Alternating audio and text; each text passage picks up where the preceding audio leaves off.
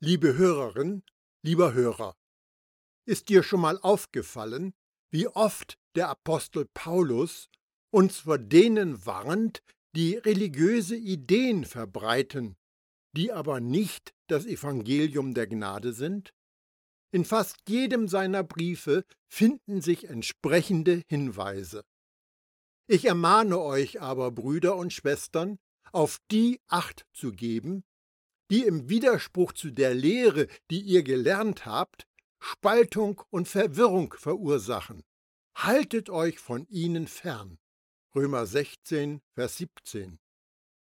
Nehmt euch vor denen in Acht, die euch mit einer leeren, trügerischen Philosophie einfangen wollen, mit Anschauungen rein menschlichen Ursprungs, bei denen sich alles um die Prinzipien dreht, die in dieser Welt herrschen, und nicht um Christus.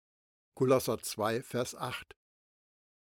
Aber nicht einmal wir selbst oder ein Engel aus dem Himmel darf euch irgendetwas als Evangelium verkündigen, das dem widerspricht, was wir euch gebracht haben.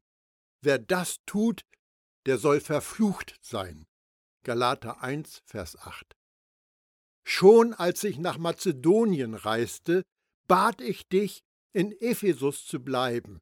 Du solltest einigen Leuten dort verbieten, falsche Lehren zu verbreiten. Das gilt immer noch. 1. Timotheus 1, Vers 3. Wenn Paulus vor denen warnt, die falsche Lehren verbreiten, und im Besonderen vor denen, die versuchen, die Heiligen wieder unter das Gesetz zu bringen, scheut er nicht vor derber Sprache zurück. Doch nehmt euch in Acht vor diesen bösartigen Kötern, den falschen Missionaren, den Propheten der Verstümmelung. Philippa 3, Vers 2. Seine Feindseligkeit gegenüber diesen religiösen Kötern mag in dem Unheil begründet sein, das sie über die Christen in Galatien gebracht hatten. Begreift doch, wenn ein Mensch sich für diesen, gemeint ist der falsche, Weg entscheidet, dann muss er ihn auch mit allen Konsequenzen gehen.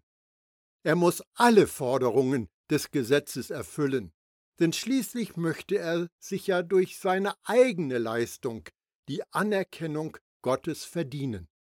Damit hat er jedoch seine Verbindung mit Christus aufgegeben und ist aus der unverdienten Gnade Gottes buchstäblich herausgefallen. Galater 5, die Verse 3 und 4. Die Christen in Galatien hatten nie die Absicht, ihre Verbindung zu Jesus aufzugeben. Aber so etwas passiert, wenn du dich von fromm klingenden Theorien und toten Werken einwickeln lässt. Vielleicht bist du überzeugt, das kann mir doch nicht passieren. Doch Tatsache ist, dass viele, die sich Christen nennen, in der großen und heimtückischen Gefahr schweben, aus der Gnade in tote Werke zu fallen. Dahinter steckt der Versuch, und dessen ist man sich nicht bewusst, Gott dazu zu bewegen, mich für meine religiöse Leistung mit Segen zu belohnen. Wenn es den Christen in Galatien passierte, kann es auch uns widerfahren. Ich nenne ein paar Warnsignale, die dir zeigen, ob du oder ob du nicht deinen Glaubensweg unter der Gnade gehst. Falls du einer Aussage zustimmst, lauert die Gefahr, dass du dich aus der Gnade hinaus bewegst. Erster Hinweis. Du bemühst dich, immer das Richtige zu tun. Wenn du von dem Drang besessen bist, immer das Richtige zu tun, ist das ein klassischer Hinweis darauf, dass du vom Baum der Erkenntnis von Gut und Böse gegessen hast. Du möchtest nach einem Verhaltenskodex leben. Das ist aber kümmerlich gegenüber dem Leben, das Jesus durch uns leben möchte. Als Adam sich für den falschen Baum entschied, hat er Unabhängigkeit von Gott gewählt. Ein von Gott unabhängiger Geist möchte selbst für sich entscheiden, was richtig ist und zieht daher Regeln der Beziehung vor. Wer unter der Gnade lebt, sagt, ich vertraue Gott vom Anfang bis zum Ende. Er wird mich auf dem richtigen Weg führen.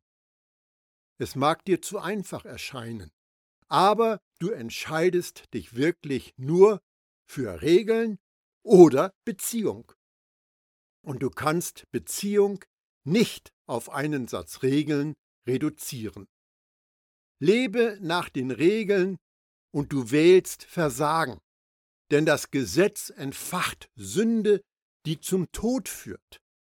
Oder wie Paulus es sagt, denn als unser Leben noch von unserer eigenen Natur bestimmt war, wirkten sich in allem, was wir taten, die sündigen Leidenschaften aus, die vom Gesetz geweckt wurden, und die einzige Frucht, die das brachte, war der Tod. Römer 7, Vers 5. Selbst wenn du das Richtige tust, wird es verkehrt sein, denn du handelst aus einer unabhängigen Gesinnung, anstatt im Vertrauen mit Gott zu leben. Denn jede Handlung, die nicht auf der Grundlage des Gottvertrauens geschieht, ist letztlich Sünde. Römer 14, Vers 23. Wenn du dich aber entscheidest, in Jesus zu bleiben, dann wirst du feststellen, dass du jederzeit das Richtige tust. Zweiter Hinweis. Du meinst, du müsstest alles tun, was Jesus gesagt hat. Das ist eine provokative Aussage, nicht wahr? Was machst du aber mit so einer Aufforderung? Seid also vollkommen, wie euer himmlischer Vater vollkommen ist. Matthäus 5, Vers 48. Wie viel Erfolg hast du dabei? Gott ist doch schon ziemlich vollkommen, oder? Wenn du dem nicht zu 100 Prozent entsprichst, bist du durchgefallen und es gibt keine Hoffnung. Gott erwartet hundertprozentige Vollkommenheit und nichts weniger. 99,99 Prozent sind nicht genug. Aber ich habe gute Nachricht für dich. Wenn du dich unter Gottes Gnade stellst, dann hast du einen vollkommenen Mittler, dessen vollkommenes Opfer auf Golgatha dich für immer 100 Prozent vollkommen vor Gott macht. Alles, was Jesus gesagt hat, ist gut, aber nicht alles, was er gesagt hat, ist für dich. Willst du etwa große Teile aus Matthäus 23, die an die Söhne der Hölle, die Pharisäer gerichtet waren, auf dich beziehen? Du bist kein Kind der Hölle. Wenn du versäumst, Jesus Worte vor dem Kreuz durch sein Handeln am Kreuz zu filtern, könnte es sein, dass du dich mit einer minderwertigen Religion zufrieden gibst. Dritter Hinweis. Du siehst dich nicht als gerecht an. Dann musst du Buße tun. Ich meine, umdenken und dem Evangelium vertrauen. Vor Golgatha war Gerechtigkeit eine Forderung an sündige Menschen. Mose ermahnte das Volk Israel, wenn wir darauf achten, dieses ganze Gesetz vor Jahweh, unserem Gott, zu befolgen, wird das unsere Gerechtigkeit sein. 5. Mose 6, Vers 25. Nach Golgatha können wir durch Jesus Erlösungshandeln die Gnade und die Gabe der Gerechtigkeit in überfließender Fülle empfangen. Römer 5, Vers 17. Das Evangelium der Gnade verkündet das Geschenk der Gerechtigkeit, das wir von Gott bekommen. Denn im Evangelium zeigt uns Gott seine Gerechtigkeit, eine Gerechtigkeit, zu der man durch den Glauben Zugang hat. Sie kommt dem zugute, der ihm vertraut. Darum heißt es in der Schrift, der Gerechte wird leben, weil er glaubt. Römer 1, Vers 17.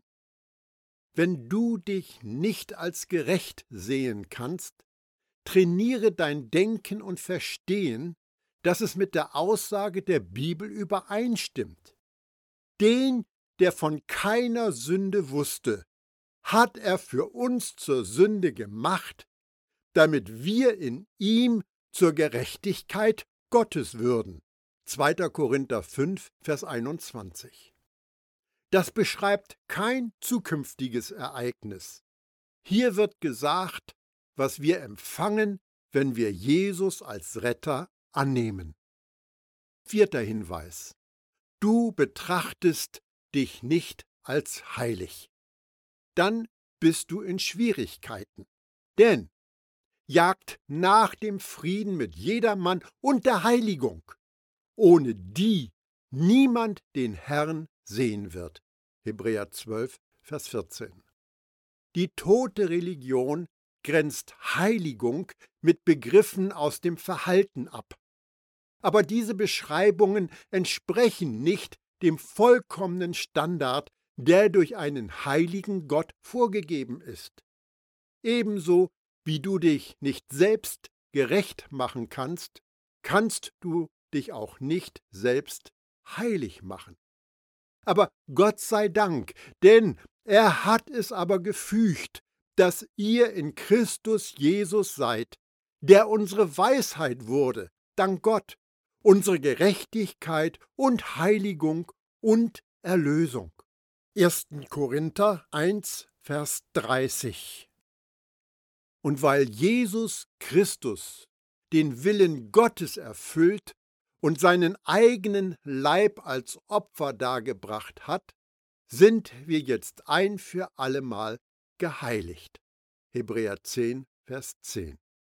Es geschah durch Jesus Opfer, nicht durch deine fromme Leistung, dass du geheiligt worden bist.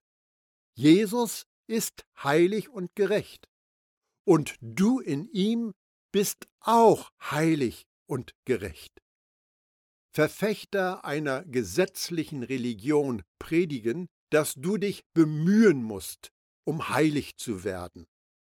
Das ist so, als wenn du sagen würdest, Paulus lügt, wenn er sagt, dass wir den neuen Menschen angezogen haben, der Gott entsprechend geschaffen ist in wahrhaftiger Gerechtigkeit und Heiligkeit. Epheser 4, Vers 24. Unter Gottes Gnade sind wir angehalten, das zu leben, was wir sind. Der, der euch berufen hat, ist heilig. Darum sollt auch ihr ein durch und durch geheiligtes Leben führen. 1. Petrus 1, Vers 15. Wir leben nicht, um zu werden, sondern wir leben, weil wir sind. Eine vom Gesetz bestimmte Denk- und Verhaltensweise wird immer auf das hinweisen, was du tun musst, selbst wenn das etwas ist, was Jesus längst getan hat. Unter dem Gesetz leben zu wollen, drückt aus, dass Jesus es nicht tun kann oder nicht tun will oder nicht getan hat. Wer sich über das Gesetz mit Gott zu verbinden versucht, weiß eigentlich genau, dass er sie nicht alle 613 Forderungen gewissenhaft beachten kann. Also trifft man eine Auswahl und maßt sich die Autorität an, zu entscheiden, welche wichtig sind und welche weggelassen werden können. Jede christliche Richtung hat sich ihre eigene Auswahl geschaffen und betont deren Wichtigkeit. Interessanterweise gehören die zehn Gebote fast immer zu der Sammlung. Viele Christen sind sich gar nicht bewusst, dass auch sie zu den Gesetzen des alten Bundes gehören.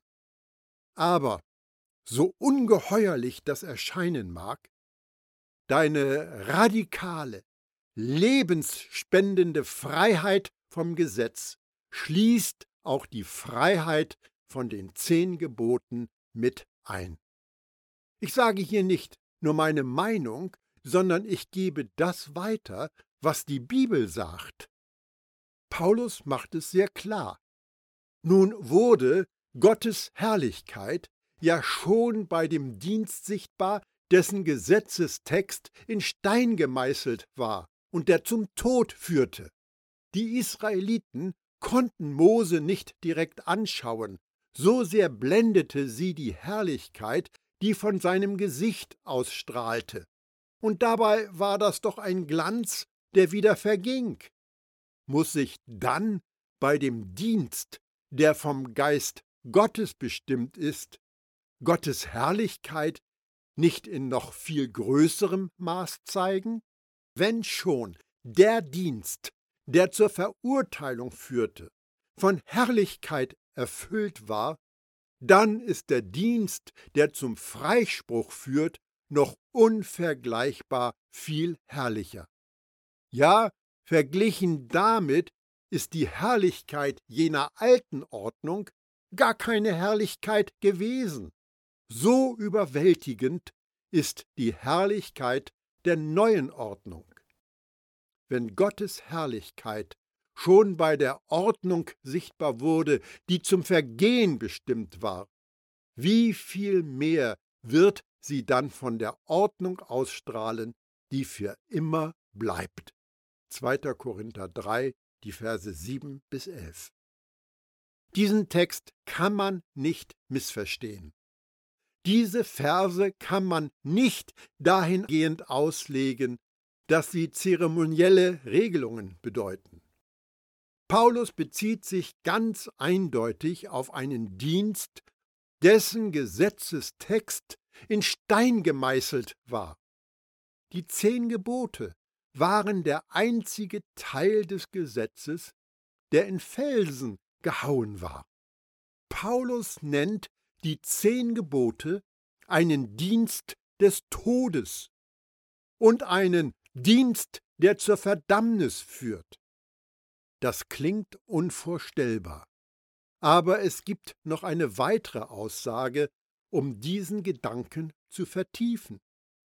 Auch die Begierde wäre nie in mir erwacht, wenn das Gesetz nicht gesagt hätte, du sollst nicht begehren. Doch die Sünde nutzte die Gelegenheit und stachelte durch das Gebot jede Begierde in mir auf. Ohne Gesetz ist die Sünde tot. Römer 7, die Versen 7 und 8. Auch hier spricht Paulus über eins der zehn Gebote.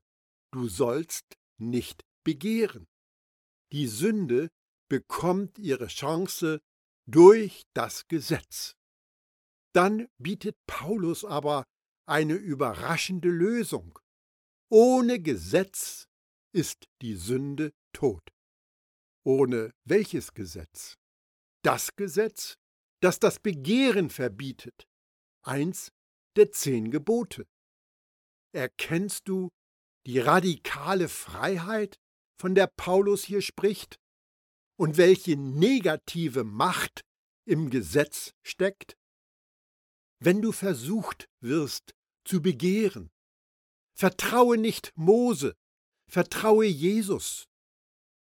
Wenn du versucht wirst zu stehlen, vertraue nicht Mose, vertraue Jesus. Wenn du versucht wirst, fremd zu gehen, vertraue nicht Mose, vertraue Jesus. Jesus wird dich niemals dahin führen, zu begehren oder zu stehlen oder die Ehe zu brechen. Jesus ist alles, Jesus ist genug. In Römer 7, Vers 4 wird uns gesagt, dass wir für das Gesetz tot sind und somit Jesus gehören. Ich bin überzeugt, dass Gott uns durch Paulus sagen will, mit Mose zu flirten heißt, Jesus zu betrügen und zu hintergehen. Unter den zehn Geboten ist die Sünde lebendig. ohne die zehn Gebote ist die Sünde tot. Ja, so einfach ist das Leben für einen Jesus-Nachfolger mit einem neuen Herzen. Kämpfst du noch mit der Sünde? Wie gehst du gegen sie an?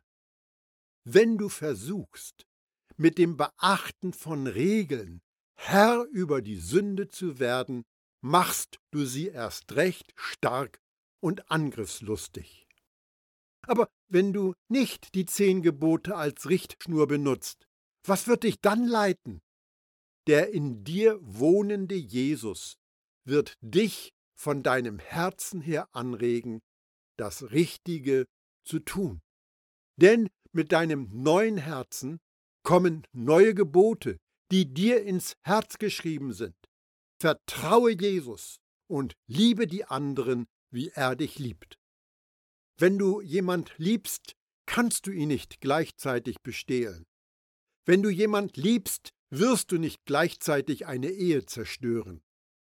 Offensichtlich reichen die Gebote zu vertrauen und zu lieben aus, um dich in deinem Leben die richtigen Entscheidungen treffen zu lassen. Vor allem aber hört nicht auf, euch gegenseitig zu lieben, denn die Liebe deckt viele Sünden zu. 1. Petrus 4, Vers 8. Gott ist nicht einfältig. Er weiß genau, wie du angelegt bist und funktionieren solltest. Er weiß, dass die echte Lösung für dein Wollen und Vollbringen nicht in einem neuen Satz noch genauer ausgearbeiteter oder strengerer Gesetze besteht. Genau das Gegenteil trifft zu. Wenn du einfach den anderen liebst, wirst du nicht gegen ihn sündigen. Diese echte Liebe tut ja dem Mitmenschen auf keinen Fall etwas Böses an. Also ist die Liebe die Erfüllung des Gottesgesetzes. Römer 13, Vers 10. Mit dem, was ich hier sage, setze ich das Gesetz nicht herab. Nein, es bleibt also dabei, dass das Gesetz heilig ist, seine Forderungen sind heilig, gerecht und gut. Römer 7, Vers 12. Und Jesus sagt, denkt nicht, ich sei gekommen, um das Gesetz oder die Propheten außer Kraft zu setzen. Ich bin nicht gekommen, um außer Kraft zu setzen, sondern um zu erfüllen. Matthäus 5, Vers 17. Aber nun kommt etwas Wichtiges. Weil Jesus das Gesetz erfüllt hat, musst du dich nicht mehr daran versuchen. Und wenn du ehrlich zu dir selbst bist, du kannst es ja auch gar nicht. Diejenigen, die sich für Gottes Gnade entscheiden, sind die einzigen, die wirklich den vollkommenen und unerreichbaren Standard des Gesetzes anerkennen. Lass mich das erklären. Wenn angeblich Gläubige die Strenge des Gesetzes verwässern, indem sie sich die Rosinen in Form von ein paar ihrer Lieblingsgebote herauspicken und die zu beachten vorgeben, dann erzeugen sie den falschen und gefährlichen Eindruck, dass es beim Gesetz reicht, sich zu bemühen und dass sie auf einer Skala bewertet werden. Das ist respektlos dem Gesetz gegenüber. Vor dem Gesetz gibt es nur zwei Bewertungen. Entweder vollkommene 100 Prozent oder das Totalversagen 0 Prozent. Dazwischen gibt es nichts. Und es gibt nur eine Person, die jemals in der Menschheitsgeschichte mit 100 Prozent gepunktet hat.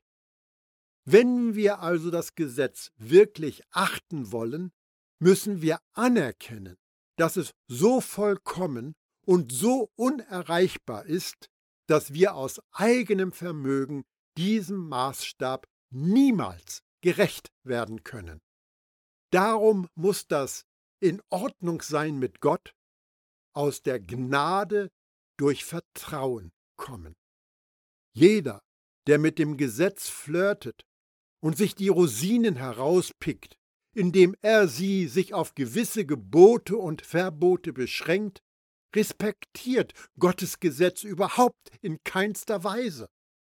Jakobus sagt dazu, und ihr wisst, wer das ganze Gesetz befolgt, aber gegen ein einziges Gebot verstößt, macht sich damit am ganzen Gesetz mit allen seinen Geboten schuldig.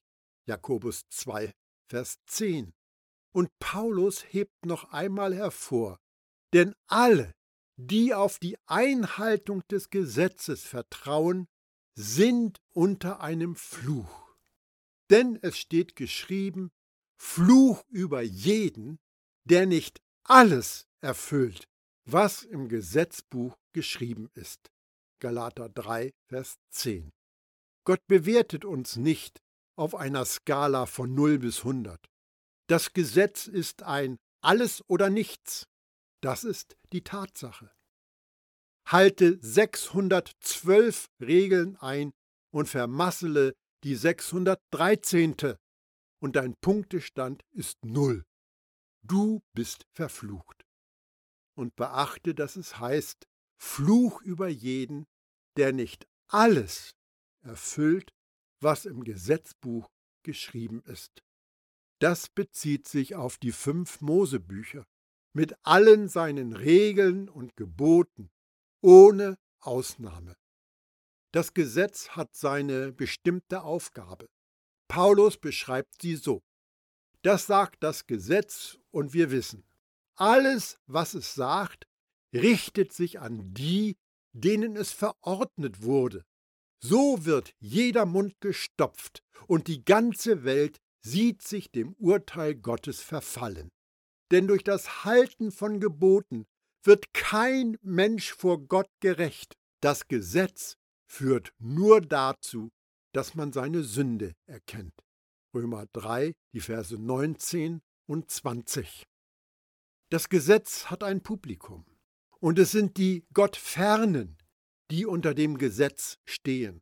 Und die sollen zum Schweigen gebracht werden, da sie keine guten Antworten für ein Gott wohlgefälliges Leben haben. Sie können nur ein Sündenbewusstsein erlangen. Gott hat das Gesetz nicht gegeben, damit es dich lebendig macht. Er gab das Gesetz nur, um dir vor Augen zu halten, wie tot du bist. Gott hat das Gesetz nicht gegeben, um dir zu offenbaren, wie er ist. Gott gab das Gesetz, um dich erkennen zu lassen, wie du ohne Gott bist.